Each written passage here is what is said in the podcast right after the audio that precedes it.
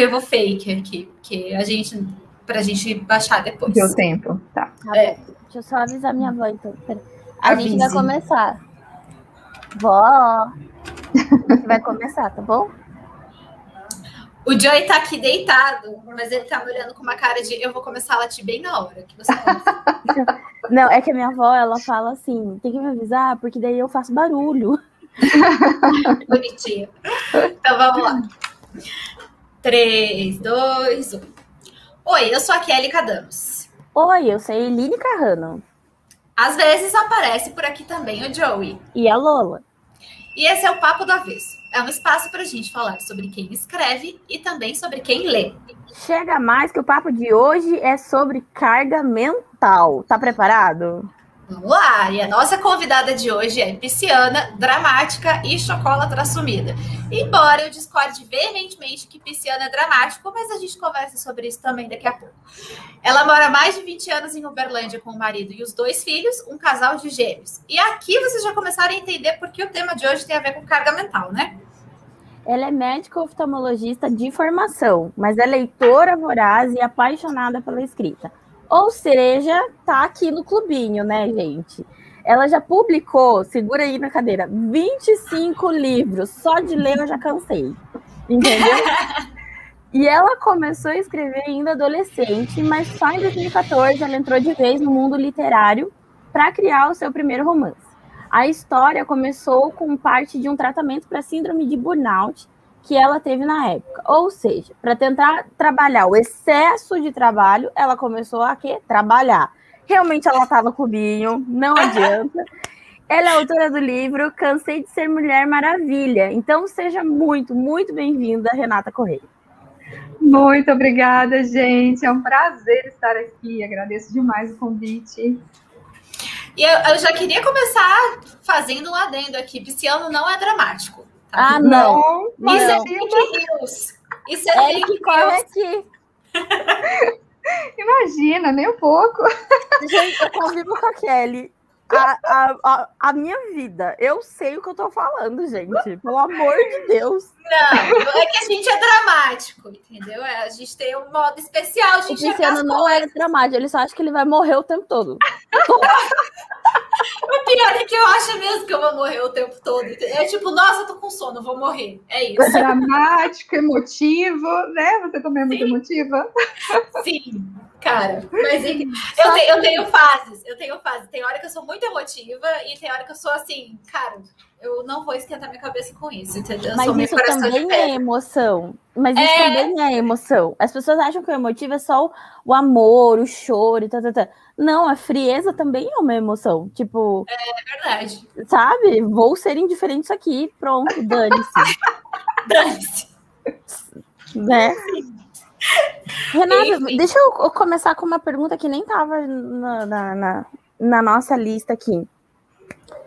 É, como que, que você conseguiu estar tá com excesso de trabalho e achar mais trabalho? Porque pois é. não estou falando que a gente não faça isso aqui né? Mas é assim, você foi diagnosticada. É, não tem, tem uma coisa errada aí, não? legal, acho que eu vou relaxar trabalhando. Não, gente, olha, mas nessa época eu adoeci em meados de 2013, e aí em 2014 mesmo, quando eu estava fazendo terapia, que foi que eu comecei a escrever. Nessa época que eu adoeci, eu trabalhava assim, umas 14 horas por dia, sem horário de almoço, começava muito cedo, terminava muito tarde. Uhum. É, eu trabalhava num consultório que não tinha janela, então eu não sabia se estava chovendo, se estava de sol, se estava nublado, sabe? É, e além de tudo, assim, que me fez adoecer, porque a síndrome de burnout é um esgotamento físico e emocional relacionado ao trabalho desgastante e excessivo. É claro que nem todo mundo sujeito às mesmas condições de trabalho, às mesmas pressões, né? Vai adoecer. Tem pessoas que são mais susceptíveis a isso, né? É, pessoas que se cobram muito, pessoas mais perfeccionistas, elas têm uma tendência maior a adoecer, porque a falta de reconhecimento afeta mais esse tipo de pessoa, e eu era esse tipo de pessoa.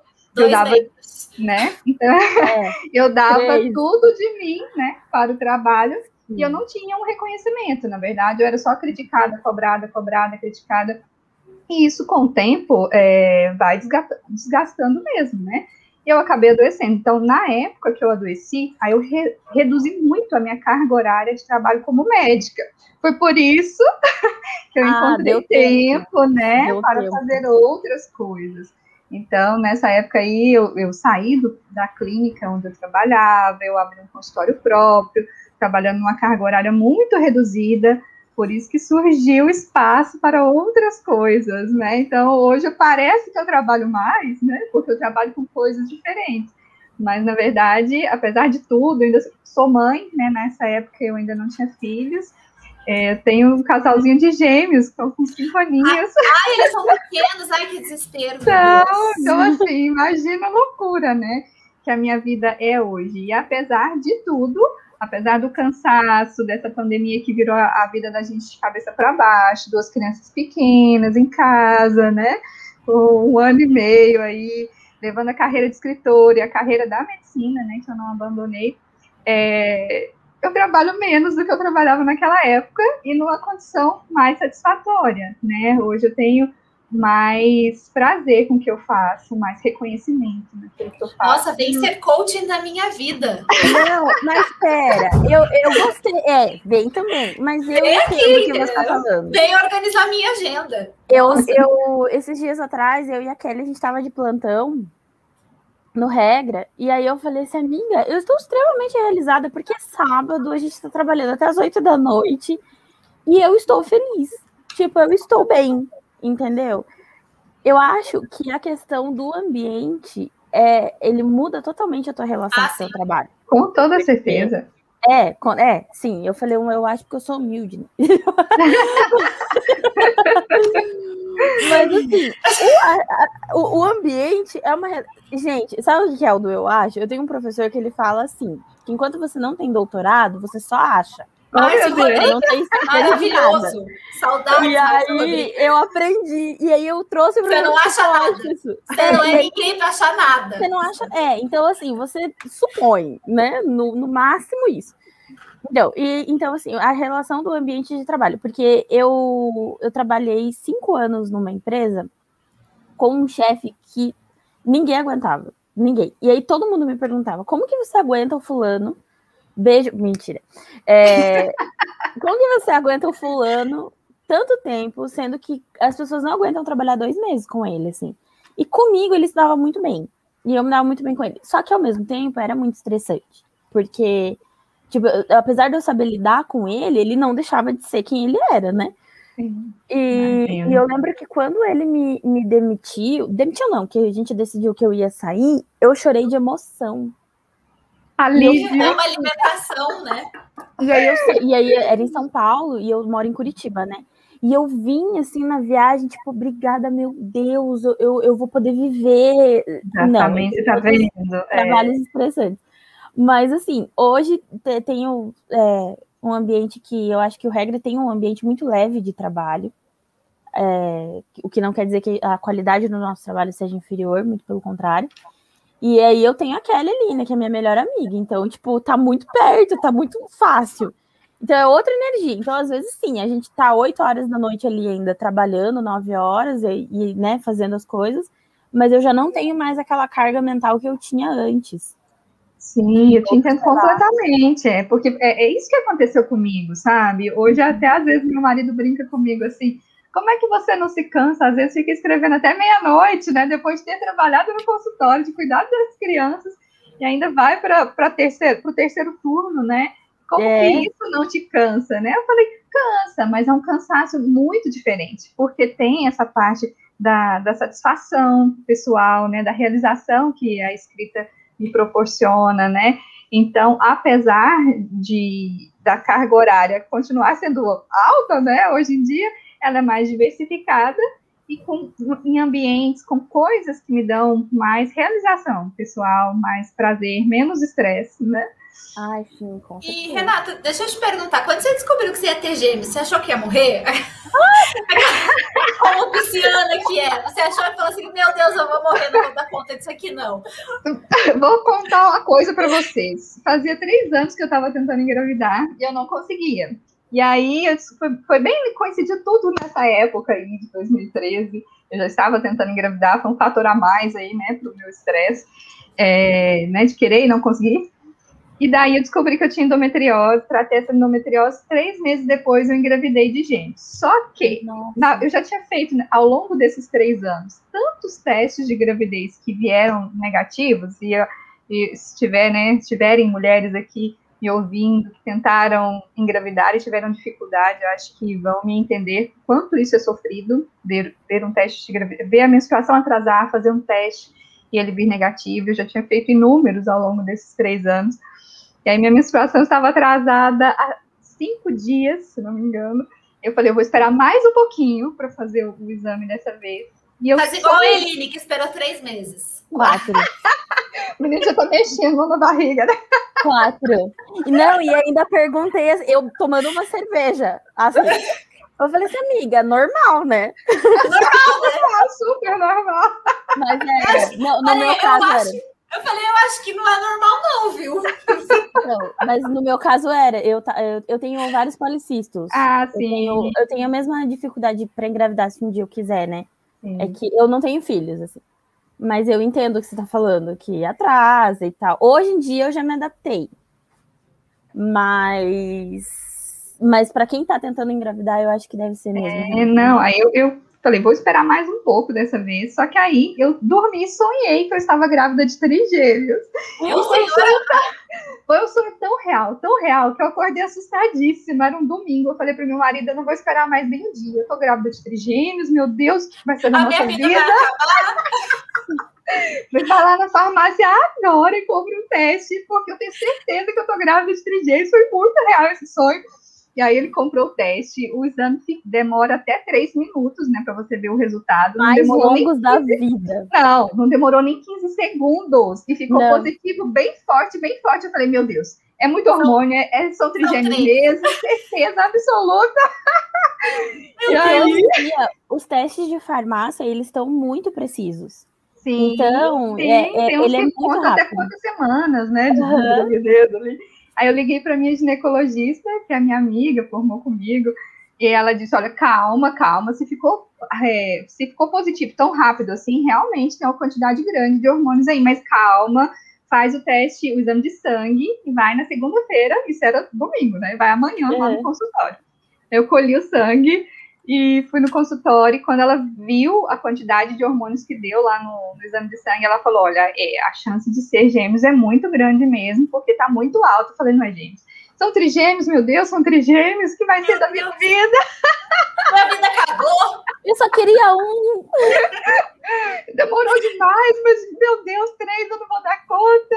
E aí ela falou: olha, vamos fazer a ultrassonografia, mas tem que esperar dar nove semanas. E pelas contas, eu acho que estava com sete semanas. Ainda tive que esperar mais 15 dias para fazer a ultrassonografia.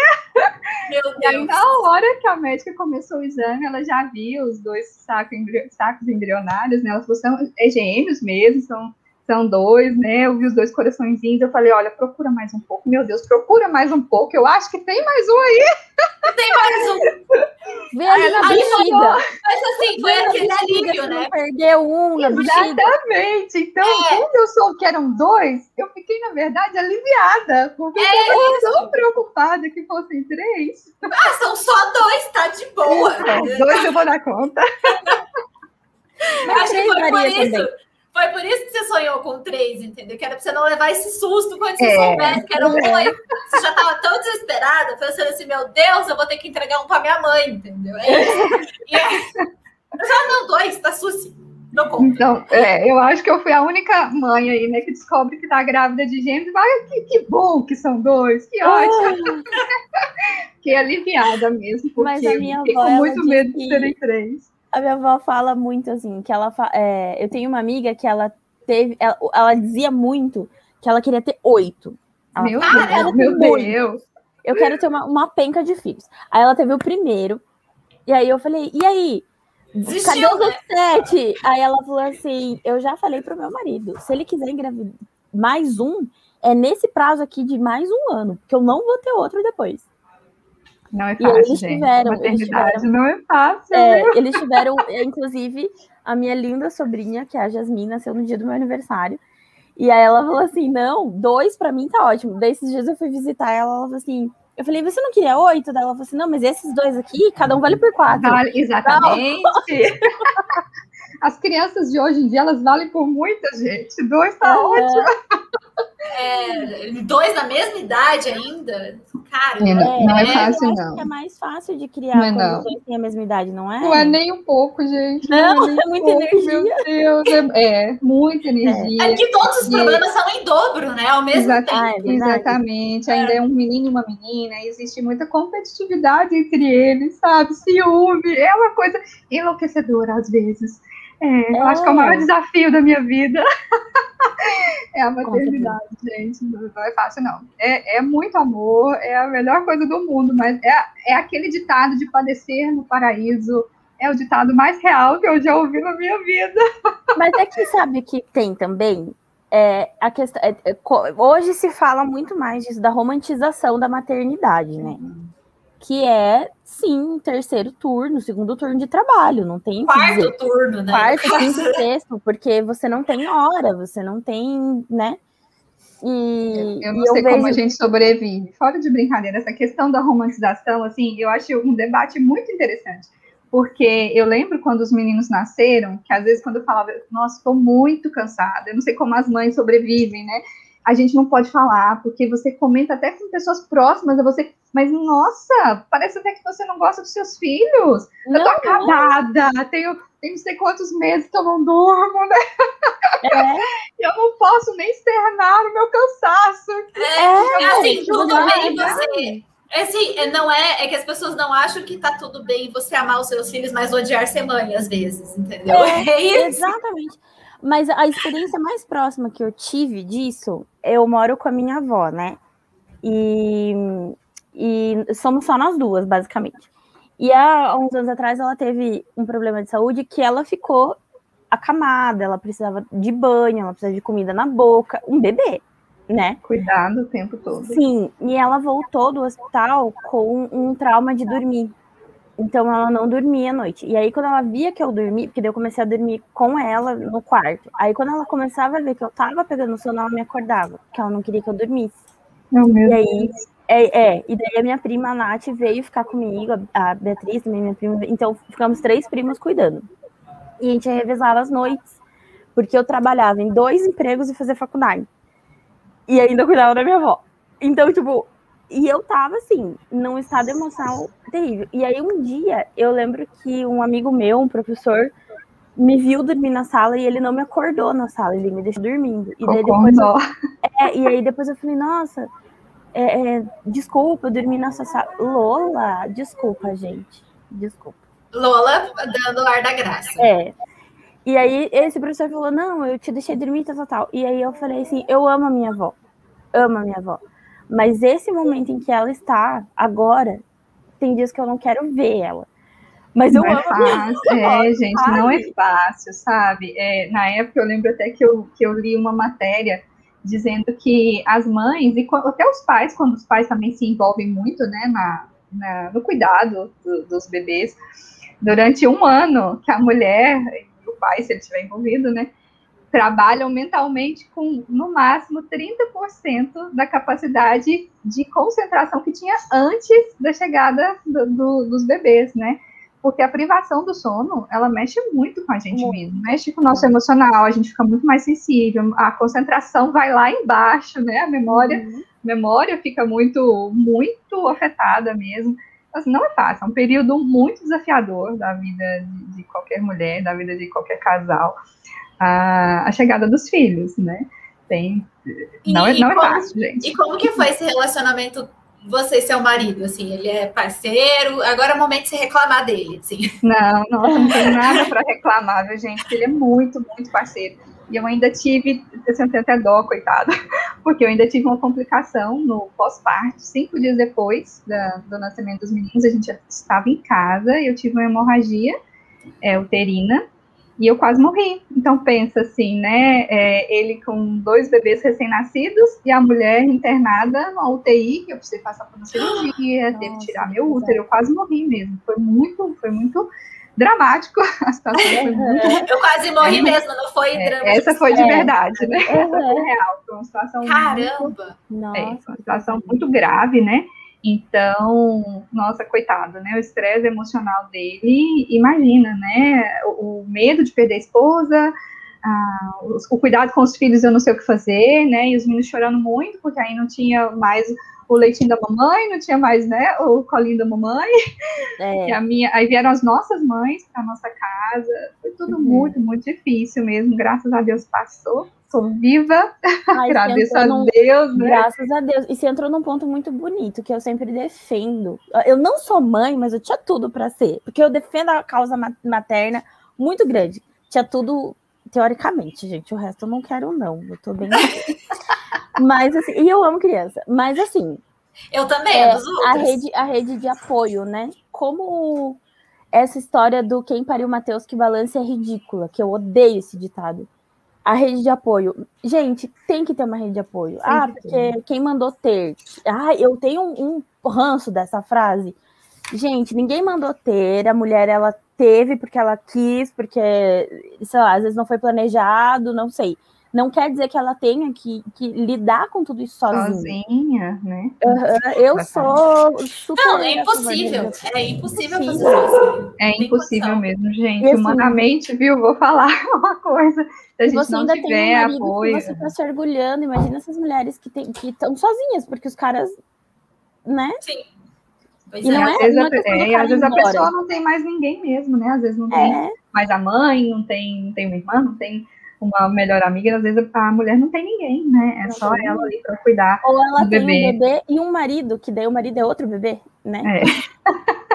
Acontece. né? Não é fácil. Olha, mulheres guerreiras, admiro viu, todas as mães, porque é, é realmente muito desafiador. É, e mas Renata... eu acho que poderia. Ah, desculpa. Ah, não, mas eu vou terminar o que eu pensei. Então vai. É, eu acho que a maternidade ela poderia ser, ela menos quanto menos romântica ela fosse, eu acho que ela seria mais fácil. Eu acho que se a gente falasse mais as verdades, as mulheres estariam mais preparadas, né? Sim, Olha, vai ser é. assim, o primeiro ano da sua vida vai ser muito difícil, vai ser, você vai dormir umas três horas na noite e você vai é. ter que cuidar de, sabe assim? Então, prepare-se, tenha pessoas para te ajudar, pessoas, sabe? Né? Mas a gente não pode. Infelizmente, parece que é, é, existe esse tabu, né, sobre a uhum. maternidade. As mães, elas não podem falar o que elas realmente sentem, o que elas realmente passam, porque é como se elas estivessem dizendo que elas não gostam de ser mães ou que elas não gostam dos seus filhos, né? E é triste, eu acho que a gente precisava mesmo ser mais aberta e poder debater mais, é, sem motivar, ser julgada.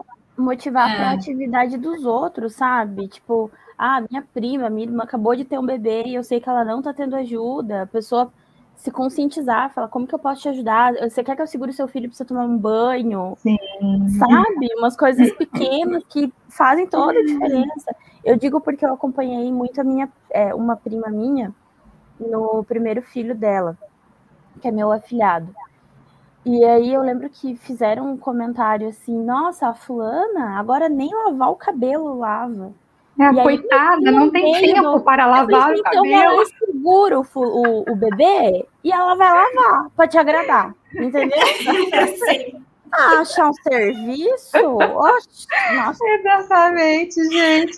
Gente, eu fico muito pistola. Ai, ai, os comentários. Outro dia também tava num churrasco, daí um cara falou assim: Ah, porque minha ex agora teve filho e não se cuida mais.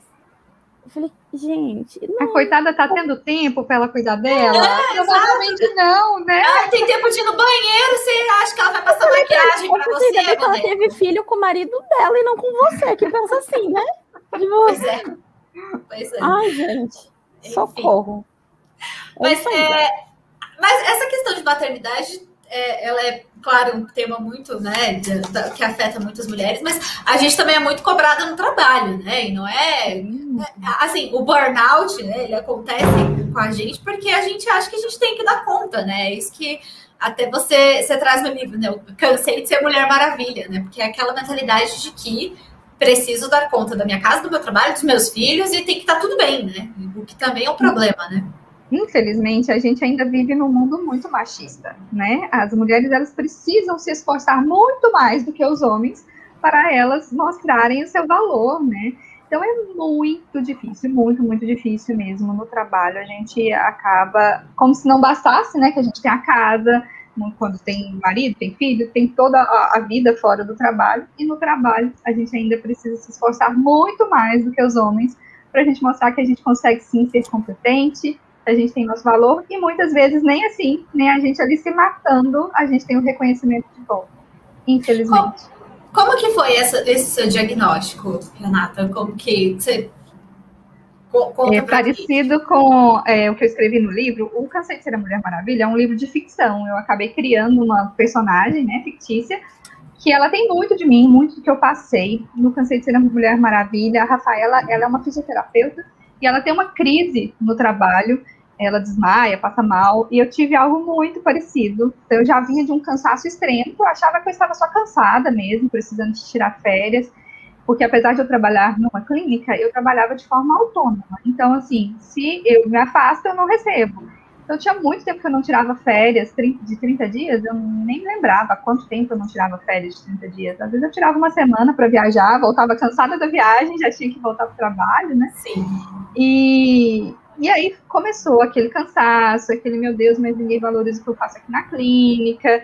E aquilo começou a se remoer ali dentro de mim, até que um dia eu fui para o trabalho, me sentindo cada vez pior mesmo. Assim, já, acho que já vinha há meses arrastando, assim, sem reconhecer que aquilo ali não era normal, né? Que ali poderia ser uma doença. Até que um dia fui para o trabalho, sete horas da manhã. A clínica onde eu atendia, a gente fazia uma parte de atendimento do SUS, é, por um, um, um, acordo né, que a clínica tinha com a prefeitura e tinha os atendimentos também de convênios e particulares. Das 7 às 9 da manhã, eu atendi 30 pacientes do SUS, 30 pacientes em duas horas. Quando eu terminei, eu estava tão esgotada, mas tão esgotada, que na hora que eu olhei para minha agenda e vi quantos pacientes ainda tinham de convênios e particulares, eu comecei a chorar, eu não conseguia parar de chorar porque a única coisa que me vinha na cabeça é o que eu estou fazendo da minha vida. O que é isso? Que, que, que, que escolhas foram essas, né? E eu chorava, chorava inconsolável. E aí me levaram para um lugar lá que é, é, no centro cirúrgico tem um quartinho lá, me levaram lá, me deitaram, eu não conseguia falar o que eu estava sentindo. Eu tive que ir embora, eu fui embora dirigindo, não sei nem como que eu fui Nossa, embora dirigindo. Eu fui para a casa da minha mãe. E eu, meu marido estava trabalhando, eu não conseguia, simplesmente não saía uma palavra da minha boca. Eu não parava de chorar. E eu cheguei na casa da minha mãe chorando, ela, o que está acontecendo? Eu não conseguia falar. E eu chorei, chorei, chorei, até que eu dormi. Eu deitei exausta e dormi. E na hora que eu acordei, que eu consegui contar para ela, né, que eu tive uma crise esquisita lá no trabalho. Falei, eu vou ligar para um psiquiatra, porque isso não pode ser normal. Aí, uhum. nesse momento, foi que eu entendi, isso não pode ser normal. Porque ninguém abre a boca no mundo a chorar inconsolável desse jeito, né? Você já tinha os gêmeos? Não, eu ainda não tinha filhos nessa uhum. época. Eles nasceram em 2016, né? Isso foi em 2013. Uhum. Aí, na primeira consulta com a psiquiatra, ela demorou para fazer o diagnóstico de burnout, porque tem muitos sintomas parecidos com ansiedade, sintomas depressivos. Né? Ela falou: você está com sintomas de ansiedade, com sintomas depressivos, ou te passar uma medicação, precisa fazer terapia, e nós vamos reavaliando. E aí, à medida que eu fui voltando, que eu fui fazendo, que eu comecei a psicoterapia, foi que a gente foi compreendendo tudo aquilo que estava me esgotando era relacionado ao trabalho. Uhum. E aí, uhum. só aí é que chegaram ao diagnóstico mesmo de que era síndrome de burnout. Ainda bem, porque a síndrome de burnout ela é mais facilmente tratada do que a depressão, do que o transtorno de ansiedade, né? Pessoas que têm depressão e transtorno de ansiedade, às vezes convivem com isso a vida toda. A síndrome de burnout, a partir do momento que você rompe com aquele ciclo e você começa mesmo a fazer terapia, geralmente dentro de um ano a gente é considerado curado. Né? E foi assim comigo também. O tratamento todo durou mais ou menos um ano, mas é preciso muitas mudanças. Sair do lugar onde eu trabalhava, comecei a fazer atividade física, coisa que eu já não fazia há muito tempo, né? Comecei a escrever, voltei a escrever, né? Escrever quando eu era mais nova, e tudo isso foi trazendo esse resgate de quem eu era, do que eu gostava, porque eu já não gostava de mais nada. Chegou nesse ponto assim que eu não gostava de mais nada. É horrível, gente, é uma doença horrível. E como é, é isso, né? Como que a gente percebe esses sinais, né? Porque assim, você percebeu quando já estava, quando você teve uma crise e falou assim, pera, tem alguma coisa errada aqui. Mas tem sinais, né? Antes. Tem, tem sinais. Quais são é, esses sinais? Os sinais da síndrome de burnout.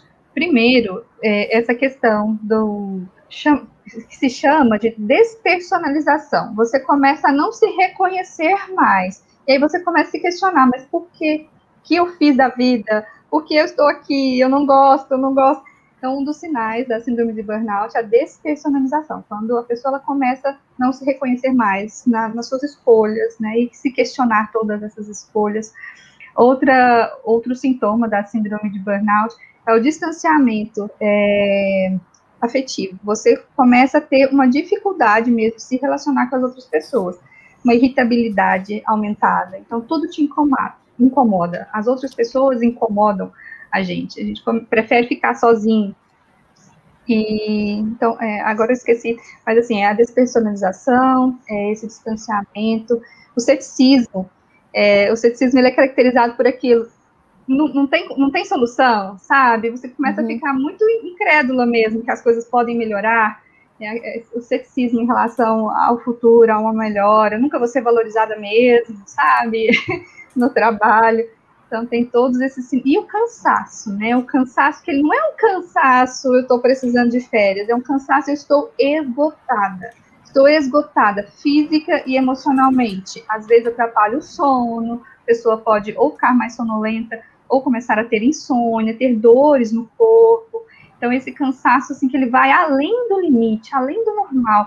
E, e é engraçado porque são sintomas, são que demora. É difícil você reconhecer que isso é uma doença. Né? Porque só pensa, ah, tô cansada, tô muito cansada. Então, assim, Sim. se tem alguém ouvindo isso que está se sentindo assim, muito, muito cansada, desvalorizada, é, que acha que não tem solução, não está conseguindo conviver com outras pessoas, são sinais de alerta.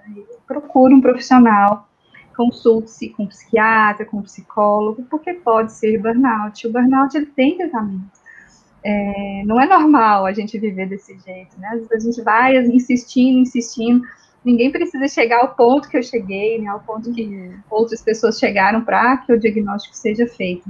Porque esses e sinais de alerta. É só para questão profissional, ele pode acontecer ele é só para o profissional, ah, ele é tá. relacionado ao trabalho, né? Então, quando tá. a pessoa é, pode ser trabalho em casa, né? Pode ser trabalho. É, existem, eu até li muito, né, sobre o burnout depois disso mulheres que foram diagnosticadas com burnout porque eram cuidadoras, ou cuidadoras de alguém da família, ou cuidadoras dos próprios filhos, né? Então, tudo que envolve o trabalho, mas às vezes não é o trabalho de, no escritório, na clínica. Não né? é a carteira assinada. É, né? Exatamente, é o trabalho que você faz no dia a dia, porque tem muito disso também, né? De mulheres que às vezes cuidam de outras pessoas em casa e elas não são valorizadas, elas não são reconhecidas, elas nunca têm uma folga, nunca tem ninguém para substituir. Essas mulheres, elas também podem desenvolver burnout. É um caso mais comum em mulheres do que em homens? Não, não, não existe não. Essa, essa separação. Ele é tanto em homens quanto mulheres, mas existem algumas profissões mais suscetíveis. É, médicos, profissionais da área da saúde de uma forma geral, bombeiros, policiais, jornalistas, arquitetos, é, religiosos. Que, é, existem algumas eu fiz, profissões eu fiz um aí. Estudo há dois anos pilotos atrás. de avião. É, e eu vi, eu fiz um estudo há dois anos atrás sobre é, é, os problemas psicoafetivos dos líderes religiosos. Então, padres, pastores, freiras, né? Porque eles não têm um horário de trabalho, eles são aquilo 24 horas. Exatamente. Então, tipo, eu, sou, eu tenho muitos amigos padres e eles falam assim: às vezes eu só quero comer, almoçar no restaurante, alguém que me conhece senta para falar da vida dele.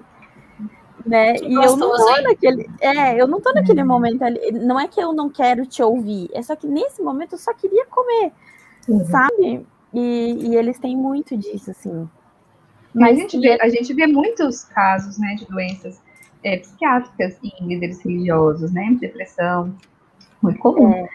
Porque e tem isso mesmo. Que são mais humanas, tipo o piloto de avião, ele tá levando, sei lá, não sei quantas vidas. Vidas, né? Essa responsabilidade. Que ele passa, Exatamente. né? Bombeiro que vê muita tragédia, médico que vê muita coisa difícil, assim. Gente, não tem como. Tem como. É. O jornalista mesmo. Não, e, é, e, é muito difícil, né? Porque às vezes você vai olhar e falar assim: não, é só, sei lá, ansiedade, é só estresse. Isso pra mesmo. você é vai isso. passar. Hoje eu tô assim, mas vai passar. Só que aí no dia seguinte você também está é. assim, na semana é. seguinte também. Aquilo nunca passa, né? É, hoje eu tô assim, hoje eu tô assim porque é muita demanda, é. tem muita coisa pra é. fazer. É que essa semana tá difícil mesmo, mas aí a vida toda semana é difícil. também. Exatamente. Né? Um eu acho propício, assim, o universitário que quer entregar tudo, que quer atingir todas as notas boas e tal. Tipo, você vê, o cara não tá comendo faz três dias. Eu não fui universitária, não. Então, não, a gente não foi, né? Assim, eu Mas eu tô falando que... de que tem por aí, né? Assim, não foi o meu caso, entendeu? Definitivamente. É, eu acho que nessa segunda graduação, eu, eu no começo eu estava bem mais dedicada e eu falei, não, eu vou ter nota 10 em tudo. Aí a minha avó ficou doente, eu perdi emprego, aí agora veio a pandemia, não sei o que. Falei, ah, gente, tendo para passar já tá bem legal. Assim, Eu tá acho bem... que às vezes a gente é muito exigente com a gente mesmo, né? É. Eu falo muito assim, a gente precisa ter um pouquinho mais de compaixão por nós mesmos, entendermos que nós não somos perfeitos, né? Que nós é, nem sempre vamos agradar a todo mundo, que a gente se cansa sim, que a gente precisa de descanso.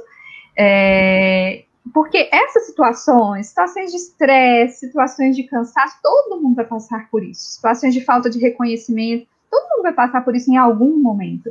Mas se isso é algo que não passa, se isso é algo que você vive todo dia, não tá certo, não tá normal, né? Se isso te afeta, procure ajuda. E eu, eu acho que isso é um pouco de do sintoma de uma geração mesmo, né? Porque a gente tem essa mania de, meu Deus, aos 30 anos eu tenho que ser extremamente bem sucedida, é, CEO de uma empresa. e aí, quando você vê que, mano, não dá. Não aconteceu, né? Amiga, você chegou lá, para. É, sim, lá, exatamente. Amiga, você é CEO do Regra, tá sim, ótimo. Eu sou, é, é, eu sou CEO do Regra que tem três pessoas, mas assim social, né?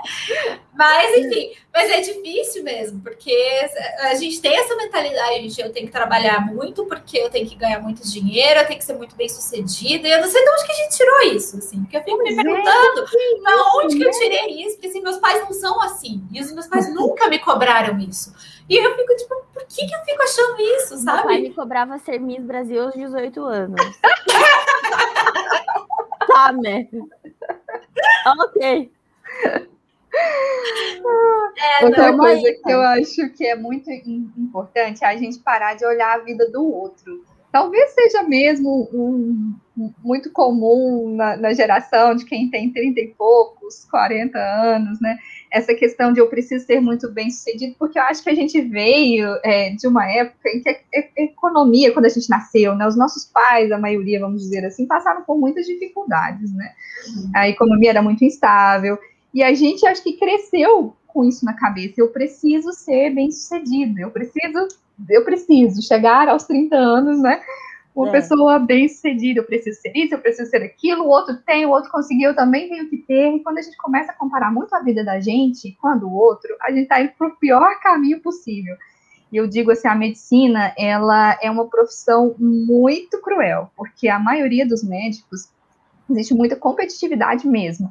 É, por que, que, você não tem? Olha, todo mundo tem um carro importado da marca tal. Por que, que você ainda não tem? Se o seu colega consegue, por que, que você não tem? Por que, que você não tem aquilo? Por que, que você não mora num condomínio fechado de alto luxo?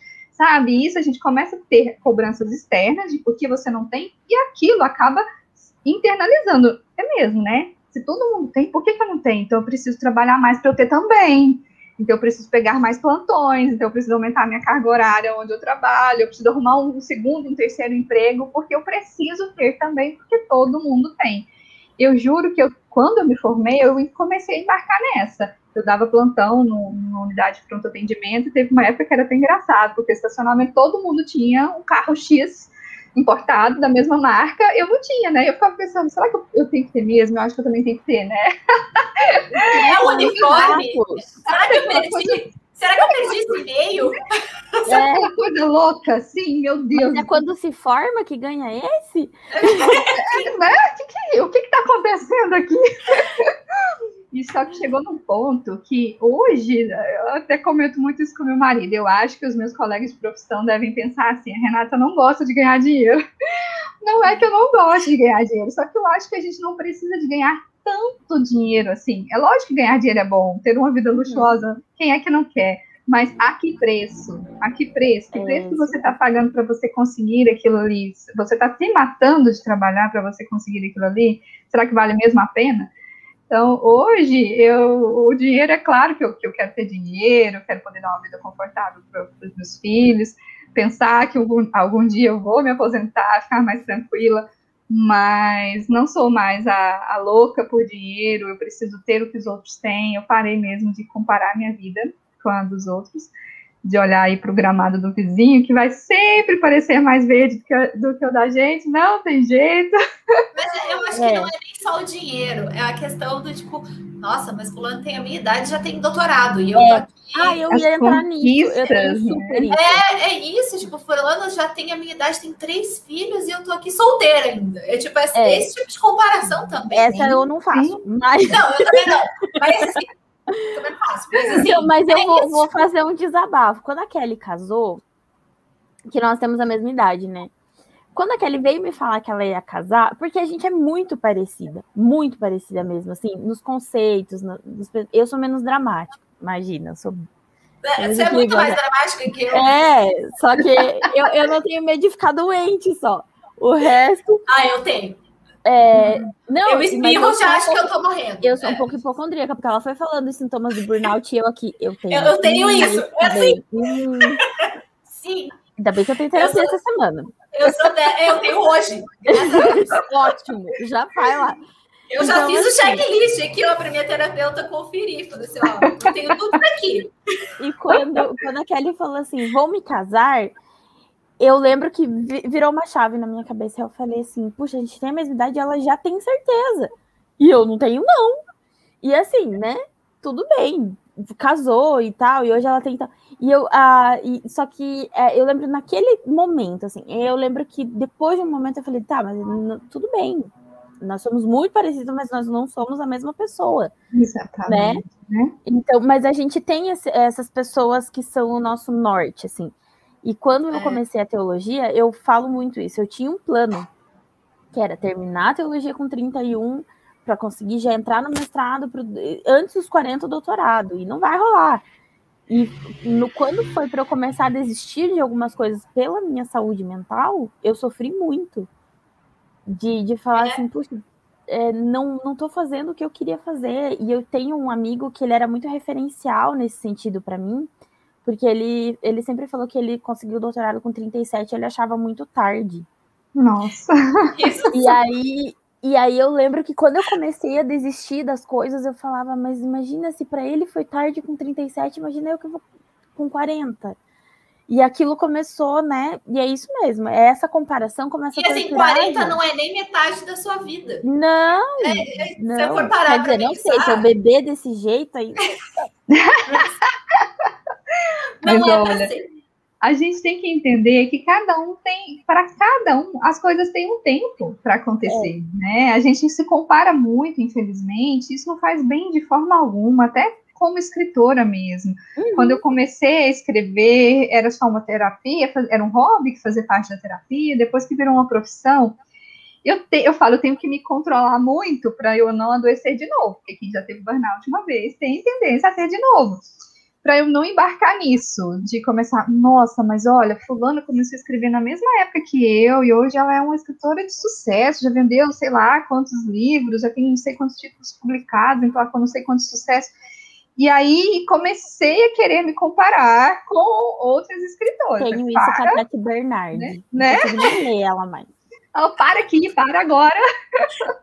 cada um tem seu tempo, as coisas acontecem de formas diferentes para pessoas diferentes. Vai acontecer para mim também. Eu estou fazendo, estou trilhando o meu caminho, acho que estou fazendo as coisas certas, estou feliz com tudo que está acontecendo.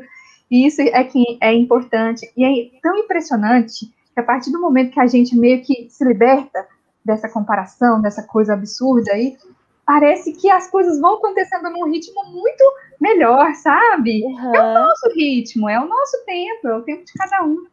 Nossa, então, é, é para ser um prazer se torna uma tortura, né? Tipo, Sim. o que era para ser a tua escrita um prazer, ela vai se tornar uma tortura em algum momento. Sim, a gente a, não a pode, teologia é. para mim era isso. Chegou um momento que eu já estava exausta, eu não queria mais. E aí eu, felizmente, consegui reconhecer a tempo de não, não, não chegar no ponto de desistir, porque se você começa a se machucar, você vai desistir, né? Depois você não vai conseguir nem olhar para aquilo, não quero mais, né? Nesse ponto, assim. É. E já percebeu que geralmente é com coisas que a gente. São com coisas que a gente é muito bom. Tipo, eu sou, sou muito boa, você é muito boa para escrever. E aí, quando você começa a se comparar e tatatatatatatã, aquilo que era um talento que podia ser explorado de uma maneira muito positiva, você desiste. Aí você encosta e fala: Não, não vou mais fazer isso aqui. E na verdade eu... É, é um processo.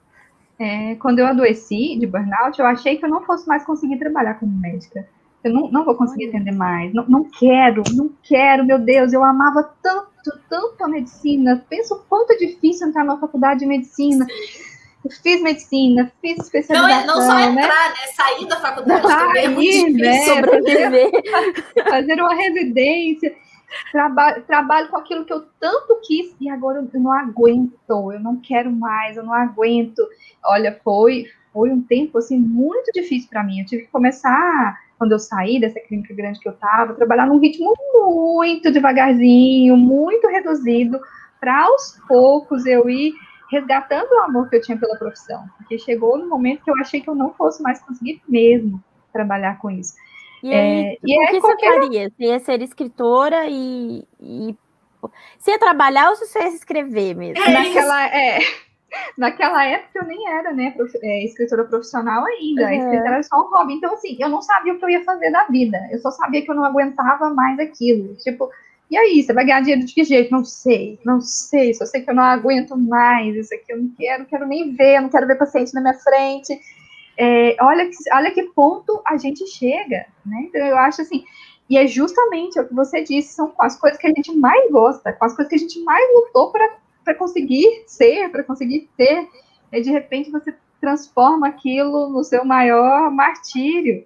A gente Nossa, tem que tomar é. muito cuidado, né? Muito cuidado para levar as coisas de uma forma saudável. A competitividade ela é boa, o estresse, é claro que o estresse ele nos move, o estresse ele nos faz é, ultrapassar os nossos limites, mas tudo tem um, um ponto, né? Chega num ponto que você passou daquilo ali, já não é normal. Você está vivendo naquilo ali o tempo todo momentos de estresse na nossa vida, eles são importantes, vão acontecer sempre.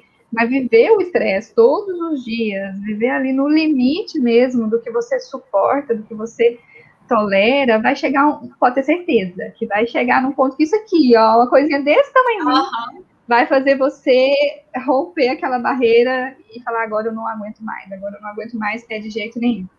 Eu é, tinha muita dificuldade de falar não. Foi uma das Nossa, coisas que eu aprendi. É uma das coisas que eu aprendi com a doença. A Hoje Kelly pega muito não. no meu pé por isso. É. Tudo que me pedissem, você pode fazer aquilo. Eu pensava, meu Deus, mas eu estou fazendo tanto. Posso? Claro! Vou. É. Pode atender mais um paciente? Posso. A Kelly tem uma dica muito boa. Ela fala, amiga, respira, toma um chá, aí você volta. Aí responde. responde. É isso. É, não vai direito. Que eu sempre fui assim também. É, e a culpa é. do, do dizer não que vem depois. Eu me sentia muito culpada é. também. É. Eu falei, não, meu Deus, e se fosse aquela oportunidade da minha vida? Sabe essa coisa? Assim, é. nossa, mas eu, Sim. eu ficava agoniada de falar não. Hoje eu falo não à torta direita. Você pode fazer isso? Não. Você pode vir atender esse cara? Não. Agora eu falo não por prazer. Eu até é. posso. Eu, não até posso, mas eu não, não quero. quero. É, até poderia, mas eu não quero, não. Sim. Renata, você também tem outros livros, né, publicados. Conta pra gente essa, essa trilha literária aí. Como é que, como é que você engatou nessa, nessa profissão?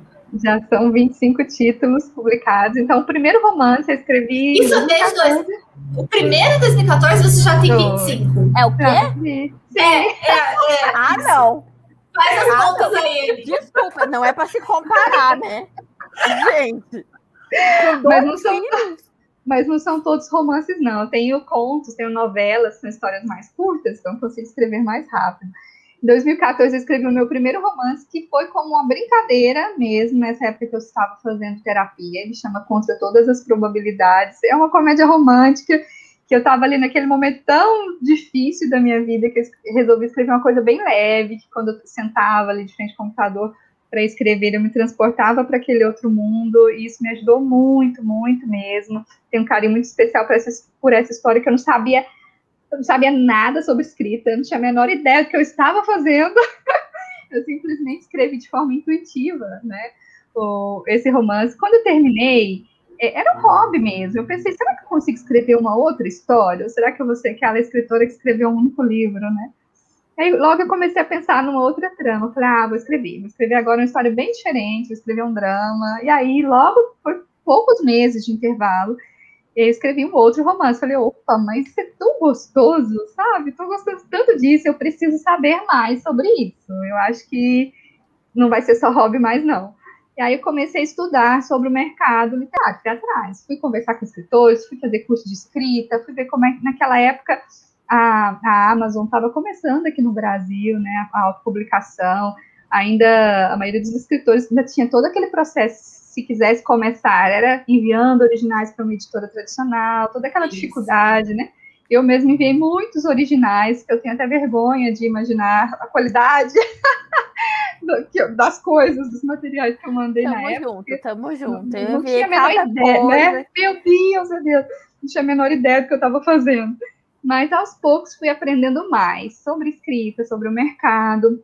E aí, em 2016, eu publiquei esse primeiro romance que eu tinha escrito lá em 2014, de forma independente na Amazon. Em 2017, eu paguei para publicar por uma editora o segundo romance que eu tinha escrito, e aí continuei escrevendo. E aí, é claro, né, que com o tempo foram surgindo aí muitos livros, são livros curtos. O Cansei de Ser a Mulher Maravilha, vou mostrar aqui. Ele aqui, ele tem 200... Ai, é, olha que lindo. Uhum. Ele tem 250 páginas, 244. Então são histórias curtas. A maioria Curta, 250 livros... páginas. Não, gente, mas é curta. Mas no fim de semana. É. Lendo semana.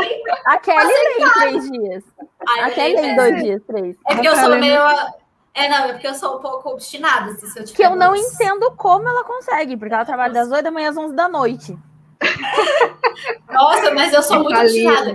Se eu, se eu tiver, cara, eu tenho até a minha indicação de hoje, que é a, a série na, da, da Helena Ferrante, a Amiga Genial. São quatro livros de 400 páginas. Cara, eu li assim, em um mês eu li tudo. Assim, eu preciso Meu ler isso aqui. Não consigo. Não, é isso, não. É. Não consigo.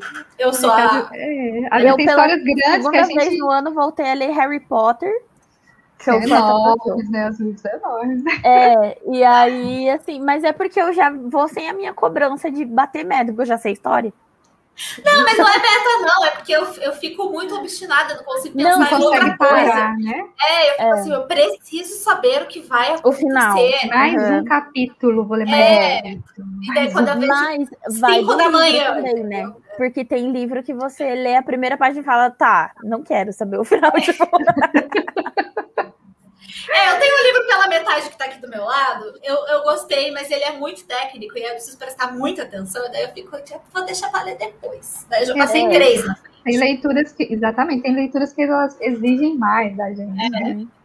E aí, gente, eu comecei então a autopublicação em 2016 aí nunca mais parei, mas assim, eu só fui conseguir é, o meu primeiro sucesso, vamos dizer assim, né, meu primeiro milhão de leituras de páginas lidas na Amazon em 2019, então demorou, demorou é. bastante tempo, até para eu entender melhor o mercado, o que as autoras estão fazendo, o que está funcionando, o que os leitores querem ler. Hoje eu estou bem mais comercial, sabe? Então, antes de eu começar uma história, antes de eu começar a escrever uma história, eu já fico mais atenta a essas tendências, o que as pessoas estão querendo ler, porque a gente investe muito do nosso tempo também, né? Para escrever uma história com pouco potencial de, de venda, é, é triste, né? Então, hoje, Sim. quando eu começo a escrever uma história, eu já fico mais atenta a essas questões também de mercado. É, tá dando a mais gente, certo. A gente costuma deixar aqui nos comentários o link para comprar todos os livros dos autores que passam por aqui, mas dessa vez não vai dar. Então, assim, gente, dei um Google. Eu vou eu colocar alguns. Eu deixo você... o link da minha página de autora. É aí tem, todos os meus, é, tem todos os meus livros na minha página de autora da Amazon. É, porque senão, gente, eu vou, não vai caber, entendeu? Não cabe, não tem, tem vou condição. Deixar, vou deixar o meu link para você. E não, é boa ideia. Vou deixar o link de autora dessa vez, porque, né, gente, sem condição de, de fazer desse de fazer desse jeito. É, mas enfim, e o que, que vem pela frente aí, Renata? Dá, dá spoiler pra gente. Semana passada. Porque você escreve três livros por semana, então. Não, né? oh, meu Deus, oh meu Deus. Não, não, spoiler. É. Mas não, até que eu escrevo rápido mesmo. Mais quatro livros até dezembro. É mais ou menos. Estou brincando. Mas assim, até que eu escrevo rápido mesmo. Eu escrevo quando é, eu, eu sou muito organizada, muito, muito organizada mesmo. Então, quando eu tenho uma ideia de uma nova história, eu já faço ali um roteiro, eu faço o que a gente chama de estrutura de escaleta, que é a estrutura capítulo a capítulo que vai acontecer na história. Então, eu, eu organizo muito direitinho. Na hora que eu começo a escrever rápido, como meus livros são curtos, eles têm mais ou menos 60 mil palavras, eu consigo escrever em torno de duas mil palavras por dia, mesmo trabalhando né, fora. É, então, em 30 dias eu consigo escrever um romance. é claro que depois. é claro que depois tem toda a questão da revisão, né? Não, ele não fica pronto em 30 dias. A escrita, né, a primeira escrita, eu concluo em 30 dias, mas é claro que o livro não vai estar pronto para ser lançado. Eu lancei na semana passada um, um novo romance, é um romance erótico, que chama Sem Coração, a Virgem e o CEO Viúvo. Olha bem, gente. Nossa, foi Foi na semana passada. Eu sei que depois ninguém vai ver, né, gente, que isso é um podcast, mas vou mostrar para vocês. ah, tá, meu Kindle, tá ligado? É, e por que desse subtítulo, né? Por que escrever um subtítulo tão assim? Porque é o que o povo está querendo ler. Oh, pra cá. Ah, é aquela legal. questão que eu comentei do, da tendência. As histórias é. com títulos assim, a Virgem, o CEO, o Viúvo, não sei das quantas, estão muito em alta. É, é aquela questão de escrever e tentar dar um, uma, um potencial mais comercial para a obra. Então, estou muito focada nisso ultimamente. Essa história está indo super bem. Com uma semana de lançada, ela já está com meio milhão de páginas lidas na Amazon. Nossa! eu vou 150... comprar agora. mais de 150 avaliações de leitores, então estou muito feliz.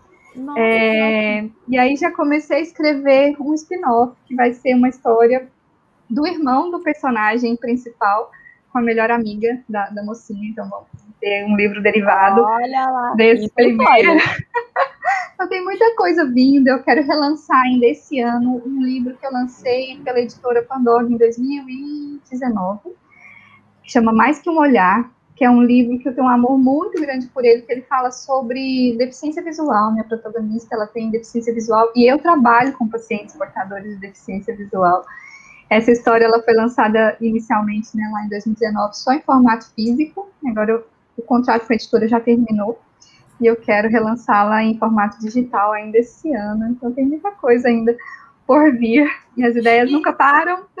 Pois é, e de onde vem essa inspiração toda?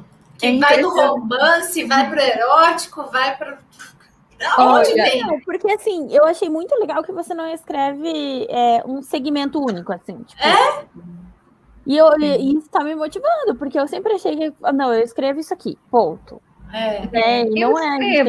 Eu acho que a gente tem que definir um nicho. Eu escrevo romances contemporâneos voltados para o público feminino adulto. Então, dentro disso, eu vou brincando aí. Às vezes eu escrevo um, romance. O, o Cansei de Ser a Mulher Maravilha, ele tem mais um traço de autoajuda mesmo, apesar de ser uma uhum. história de ficção. O Mais Que Um Olhar é uma história, é um drama é, esse que eu lancei agora é, uma, é um romance erótico. Eu, te, eu lancei esse ano, ah, aliás, super legal isso. Em fevereiro eu lancei uma história que chama Meu Vizinho Quer Casar. É uma comédia romântica, erótica. E eu assinei um contrato para produção audiovisual desse livro. Foi assim um marco na minha carreira. Ah, que tudo! Feliz. Que legal! Ela está na mão de um agente que está negociando aí. Poderíamos ter filme dessa história. Nossa, ótimo! Muito, muito, muito feliz. Então é isso, eu acho que quando a gente define um público, você define o um público, aí você pode escrever para aquele nicho. É, então, mulheres dos 18 aos 45 anos, elas gostam de ler várias coisas, né? Então, se você pesquisar o que, que esse público Não, gostaria já, de ler. já vai ter um nicho só para você.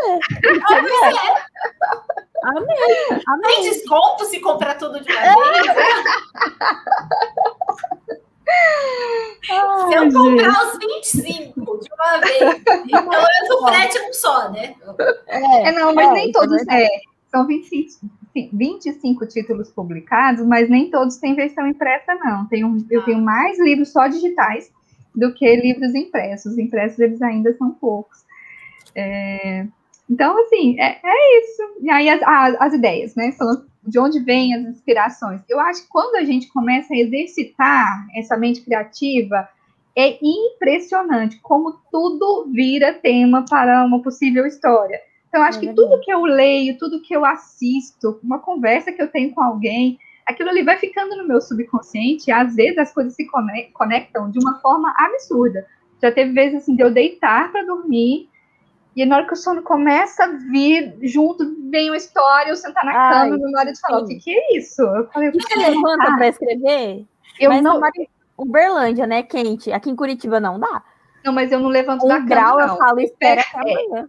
Eu pego o celular, anoto no bloco de notas. Ah, boa. Para não perder a ideia, né? E vou ali, meu marido, o que, que você está fazendo? Estou anotando uma ideia. Estou anotando uma ideia, veio uma ideia aqui. A Kelly me deu um moleskine uma vez de aniversário, porque elas, eu sempre falava, ai, perdi a ideia, não sei o quê. E aí ela me deu, de, e ela falou assim, ó, para você anotar, né, as suas ideias. É, porque ela, a gente perde mesmo. Frente, nunca mais eu deixei de ter um moleskine na cabeceira. Eu acho que a gente tem, tem que ter algum lugar para fazer uma anotação, porque aquela ideia, ela vem era um momento, pensa, eu estava sonolenta. Se eu fosse deixar para outro dia, provavelmente não eu não lembraria. Não, né? Às vezes eu estou tomando banho e aí começa. E é tão absurdo que a história parece que ela vem meio que completa, vai faltar depois os detalhes e tal. Uhum. Mas eu já sei assim, o início, meio e fim. Aquilo vai se formando na minha cabeça. Meu Deus, meu Deus, eu saio do banheiro ali, pego alguma coisa para anotar. Eu quando eu vou escrever mesmo, é sempre no computador, mas essas ideias, assim, surgem do nada, eu anoto em qualquer lugar, no papel, no, no bloco de notas no celular, em qualquer lugar, para eu não perder mesmo. É, eu aí, lembro assim, que teve, é, algum tempo atrás, eu estava tava combinando com meu marido, a gente estava indo no mercado. Então, assim, ele, a gente estava terminando de fazer a lista e tal, e aí a gente estava indo, eu falei assim, então tá, só vou pegar uma blusa, sei lá, vou, eu vou ali pegar uma blusa. E aí eu comecei a demorar, e aí ele foi no quarto ver o que estava acontecendo. Tava eu assim, no celular, escrevendo uma crônica. Aí ele ficou tipo, a gente não tá vindo no mercado? tá, mas é que eu preciso escrever isso aqui. Que era isso, ela veio pronta. É, e aí eu falei, se ela não tá agora, é, já é. É, já Exatamente. É. Senão você falar, eu vou lá fazer a compra, na hora que eu voltar a escrever, você não, não lembra de nada, vai. É, Mas, é, que eu anote palavras-chave. E a Renata tem uma coisa legal que ela determina um deadline. Eu e a Kelly, se, se a gente tem um deadline pronto, já não vai. Mesmo? Aí, tipo, nossa. É, e... tem muito. Eu, é, eu vejo muitas pessoas assim que não conseguem funcionar é, dessa forma assim tão, tão é, premeditada, premeditada organizada. organizada. Assim, né? é, é, não dá. É, é, eu mas vejo nesse muito... sentido, assim, no, no, trabalho, no jornalismo, porque a gente escreve o dia inteiro, né? É. Então, já, é, já vive uma, escrever, né? É, ah, precisa lançar uma, é, fazer uma nota em 10 minutos, a gente consegue. A matéria tem que sair em 20 minutos, consegue. Em 3 minutos, a gente consegue. Sim. É, no nosso caso, tem que sair agora a matéria. Tá, vai sair. Mas se é uma nessa parte mais criativa que a gente tem, que é, é até mais afetiva, a gente tem um carinho mais é. É, intenso nesses textos. Se falar, ah, não, até quarta-feira eu quero que você escreva, tipo, não. Isso, é. A Vanessa, nossa linda produtora, encomendou um texto de Dia dos Namorados para mim que não saiu. Olha. Porque ela cobrou, ela falou, ah, faz e tal. Hum, não foi. Né, não é, até essa questão assim do roteiro, tem autor que não consegue seguir um roteiro. É, às vezes me perguntam assim, mas você escreve exatamente o que você pôs lá no roteiro, ou você muda alguma coisa? Porque eu acho que muitos autores, quando pensam na ideia do roteiro, é, essa questão de, ah, eu vou ficar muito presa, eu gosto de ter mais liberdade enquanto eu estou escrevendo. Uhum. O roteiro, ele serve para mim como um guia. Eu me permito fazer alterações. E às vezes eu faço alterações que elas vão gerar uma repercussão na história inteira, e eu preciso reorganizar toda a estrutura. Então eu, eu me permito isso. Mas ter o roteiro ali como base é um guia muito importante, porque às vezes, por exemplo, eu terminei de escrever Sem Coração e já me veio a ideia da segunda história, que é a história do irmão. Só que eu estava preparando o lançamento, porque os lançamentos digitais é tudo muito mais rápido do que quando a gente é. pensa no lançamento de um livro impresso, né? Então tudo acontece numa velocidade assim absurda. Eu estava ali organizando a questão do lançamento, falei, eu não vou conseguir continuar escrevendo. Até comecei a escrever, eu escrevi o primeiro capítulo, falei, não vou conseguir continuar escrevendo isso agora, vou ter que esperar um pouquinho. E aí, semana passada foi a semana do lançamento, eu fico bem enlouquecida mesmo durante a semana de lançamento. E quando foi ontem, eu falei, agora eu já estou um pouco mais calma eu vou voltar a escrever história. Se eu não tivesse o roteiro, eu juro que ah, vocês eu já, não sabia mais nada do que eu tinha pensado antes, né? É, é, então, o roteiro, ele nos ajuda nisso. Às vezes você adoece, às vezes aconteceu alguma coisa na sua vida que você precisou ficar alguns dias sem escrever. Quando você retoma, você sabe exatamente o que, onde você parou, o que vai acontecer dali para frente. Então, o roteiro ele me ajuda muito. Depois que eu comecei a escrever, fazendo resumo, início, meio e fim, e roteiro capítulo a capítulo, eu escrevo hoje mais facilmente e mais rápido. Eu consigo é, ser mais produtiva, assim. Então, eu acho que eu não consigo mais escrever de outra forma. Já fica assim. a dica aí pra gente. É, fica mesmo. gente, vamos para o livro de cabeceira? Vamos. Livro de cabeceira é, nossa, é o nosso quadro, é uma indicação de um livro ou alguma obra, não precisa necessariamente ser um livro, que seja importante, que você esteja lendo, já leu, enfim, que você indica para quem está nos ouvindo. Eline, tá procurando ainda? Tô, tô olhando. Tô procurando. Tá vendo? Tá agora, bastante. É, é, eu tenho uma estante grande aqui e os outros livros já tenho. Comprei outra já, porque já, já deu, saturou a minha estante. Sabe o que, que é, gente? É que eu leio Harry Potter quando eu sinto que eu tô com a cabeça sobrecarregada. Leio e assisto. Então, tipo, é isso. É, um, é um, uma coisa que me relaxa muito a mente. Então, deixa eu pensar aqui. Ah, eu vou indicar o livro de uma pessoa que já passou por aqui. E eu não tinha esse, que é o livro do Pedro, Gabri... do Pedro Gabriel, o último. Mas deixa eu lembrar o nome aqui. Olha só. Porque ele tem o Eu Me Chamo Antônio 1, ele tem o Eu Me Chamo Antônio 2, e ele tem esse terceiro que eu comprei esses dias. Ai, mas cadê o título, gente? Pera. Tá, tá ótimo, a gente tá com tempo aqui. Tá bom, Kelly. Não, você edita essa parte, pelo amor de Deus. Não vou editar. Não pode. É... Ai, meu Deus. É o terceiro do Pedro Gabriel. Tá aqui nesse Não, Pedro Gabriel. Peraí. Gabriel Livros. Olha só. Ilustre poesia? Não. Sim. É. é. Ilustre poesia, amiga. Mas, gente, ó, para não dizer que eu estou mentindo, eu tenho todos. Ah, tem uma pilha de livro ali. É, mas aqui, ó, eu tenho os três. Então, ah. assim, o Ilustre Poesia, o, por que, que eu vou indicar ele hoje? Porque os, os dois primeiros, eles são voltados para os guardanapos, né? Para quem, quem não, não ouviu o podcast do Pedro Gabriel, então vai lá ouvir agora. O Pedro Gabriel, ele escreve pequenas poesias, trechos em guardanapos. Então, os dois primeiros, eles são mais voltados para os guardanapos e tal. Quem acompanha, tem alguma, alguns trechos de crônicas, algumas, alguns textos completos, no, no segundo até. Quem acompanha o Pedro Gabriel desde muito tempo, como eu fiz na minha vida inteira, ele tem uns textos, assim, que são fabulosos, fabulosos. E o Ilustre Poesia traz esses textos.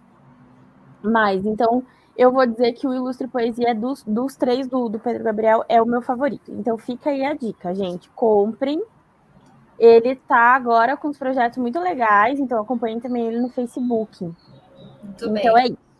Essa é, é o livro de cabeceira. O meu é o, o, a série de livros da Helena Ferrante, né? A minha indicação de hoje, que é Amiga Genial. Né? O primeiro livro se chama Amiga Genial, é a série, uma série napolitana, né? De uma, de uma duplinha ali de amigas E a história inteira se passa em Nápoles. E eu comecei a ler depois de eu ter ido para Nápoles. Então eu fiquei assim fascinada lendo a história, porque você se, se vê muito ali naquele ambiente. Então eu fiquei muito tipo, meu Deus, que coisa legal. E a história é muito boa. São quatro livros, é Amiga Genial, a história, dos, é, a história do novo sobrenome, é, a história de quem vai e quem fica e a história da menina perdida. Então, são muito sensacionais todos. São livros longos, né? Tem ali 400 páginas cada um, mais ou menos. Mas, assim, como eu disse, eu li em um mês. Porque você fica tão preso naquela história que você fica, meu Deus, eu preciso ler esse livro. Olha. É, e aí eu comprei o box, né? Então eu já tinha os quatro me esperando. Então eu tava lendo um, eu já ficava, meu Deus, o que será que acontece no terceiro livro? Então eu, tava, assim, eu sou meio compulsiva, então é isso. Minha indicação é essa. É um comfort book, tá, gente? Porque ele é bem gostosinho de ler, assim, é bem, bem bom. Essa é a minha indicação. Renata. Eu vou indicar alguns livros para vocês é, que foram muito importantes para mim. Primeiro, eu quando eu resolvi que eu queria escrever que algum dia na minha vida eu seria uma escritora profissional, foi depois de ter lido os textos da Clarice Lispector. E tem um livro dela, tem, primeiro, o, o, que eu li primeiro foi A Hora da Estrela, eu acho essa história sensacional. Mas tem um livro que chama Clarice na Cabeceira, que é um, um compilado de crônicas da, da Clarice, mais voltadas para o público jovem. Eu amo esse livro, então quem nunca leu nada da Clarice Lispector, eu acho que é uma excelente oportunidade de começar. Como nós falamos de maternidade, de dificuldade para engravidar, eu indico um livro, um outro livro, que é uma das minhas escritoras favoritas da vida, a Colin Hoover, chama Todas as Suas Imperfeições. Essa história é maravilhosa, ela fala muito, a personagem ela tem dificuldade de engravidar, e ela é casada, e isso abala muito o relacionamento dela. Essa história é lindíssima, então quem estiver passando por isso, ou já passou por isso, leiam. E vou deixar como dica os meus livros, é claro, conheçam o meu trabalho. Faz esse jabá. Faz o jabá. Leiam Cansei de Ser a Mulher Maravilha, é, uma, é um romance lindo, que fala muito sobre superação, ele tem várias frases que fazem a gente refletir sobre a vida. E para quem gosta de romance erótico, deixo aí o meu último lançamento, Sem Coração, A Virgem e o Seu Viúvo. Então foram quatro indicações que eu espero que vocês tenham a oportunidade de ler. Muito bem. Temos? Temos muito. Temos muito. Gente, obrigada por acompanharem esse, esse episódio com a gente. Espero que vocês tenham gostado da nossa companhia. Mais Muito vez, obrigada, viu, gente? Desculpa. Não, não, imagina. É isso aí. A gente te agradece de coração, Renata. Volte sempre. Muito obrigada pela oportunidade, meninas. Eu adorei estar aqui com vocês. Espero que as pessoas gostem do nosso bate-papo, que ouçam aí e que tirem é, lições, aprendizados aí da nossa conversa, né? que tirem proveito do nosso bate-papo. Foi muito bacana. Adorei estar aqui com vocês. Agradeço demais a oportunidade. E não esqueçam de seguir a gente nas nossas redes sociais. É arroba Sonhos do Avesso. A gente vai se ver sempre por aqui com convidados incríveis falando de todo tipo de assunto. E você pode mandar sua sugestão, viu? Conta pra gente o que e quem você quer ver por aqui nos próximos episódios. Não esquece de seguir a gente nas redes sociais pessoais. Eu sou arroba li, Carrano. Eu sou arroba Kelly Cadanos. A sua arroba, Renata? É Renata, underline, R Correa. Ótimo. Esse podcast é uma produção da parceria do Regra dos Terços. Segue a gente lá nas redes sociais também. Quem produz esse podcast é a Vanessa Alves, que manda e desmanda na nossa vida todinha, na nossa agenda, em tudo que a gente faz. Ainda bem. gente, até a próxima. Até. É, tchau, meninos. Obrigada. Ai, amei. Foi ótimo. Eu adorei.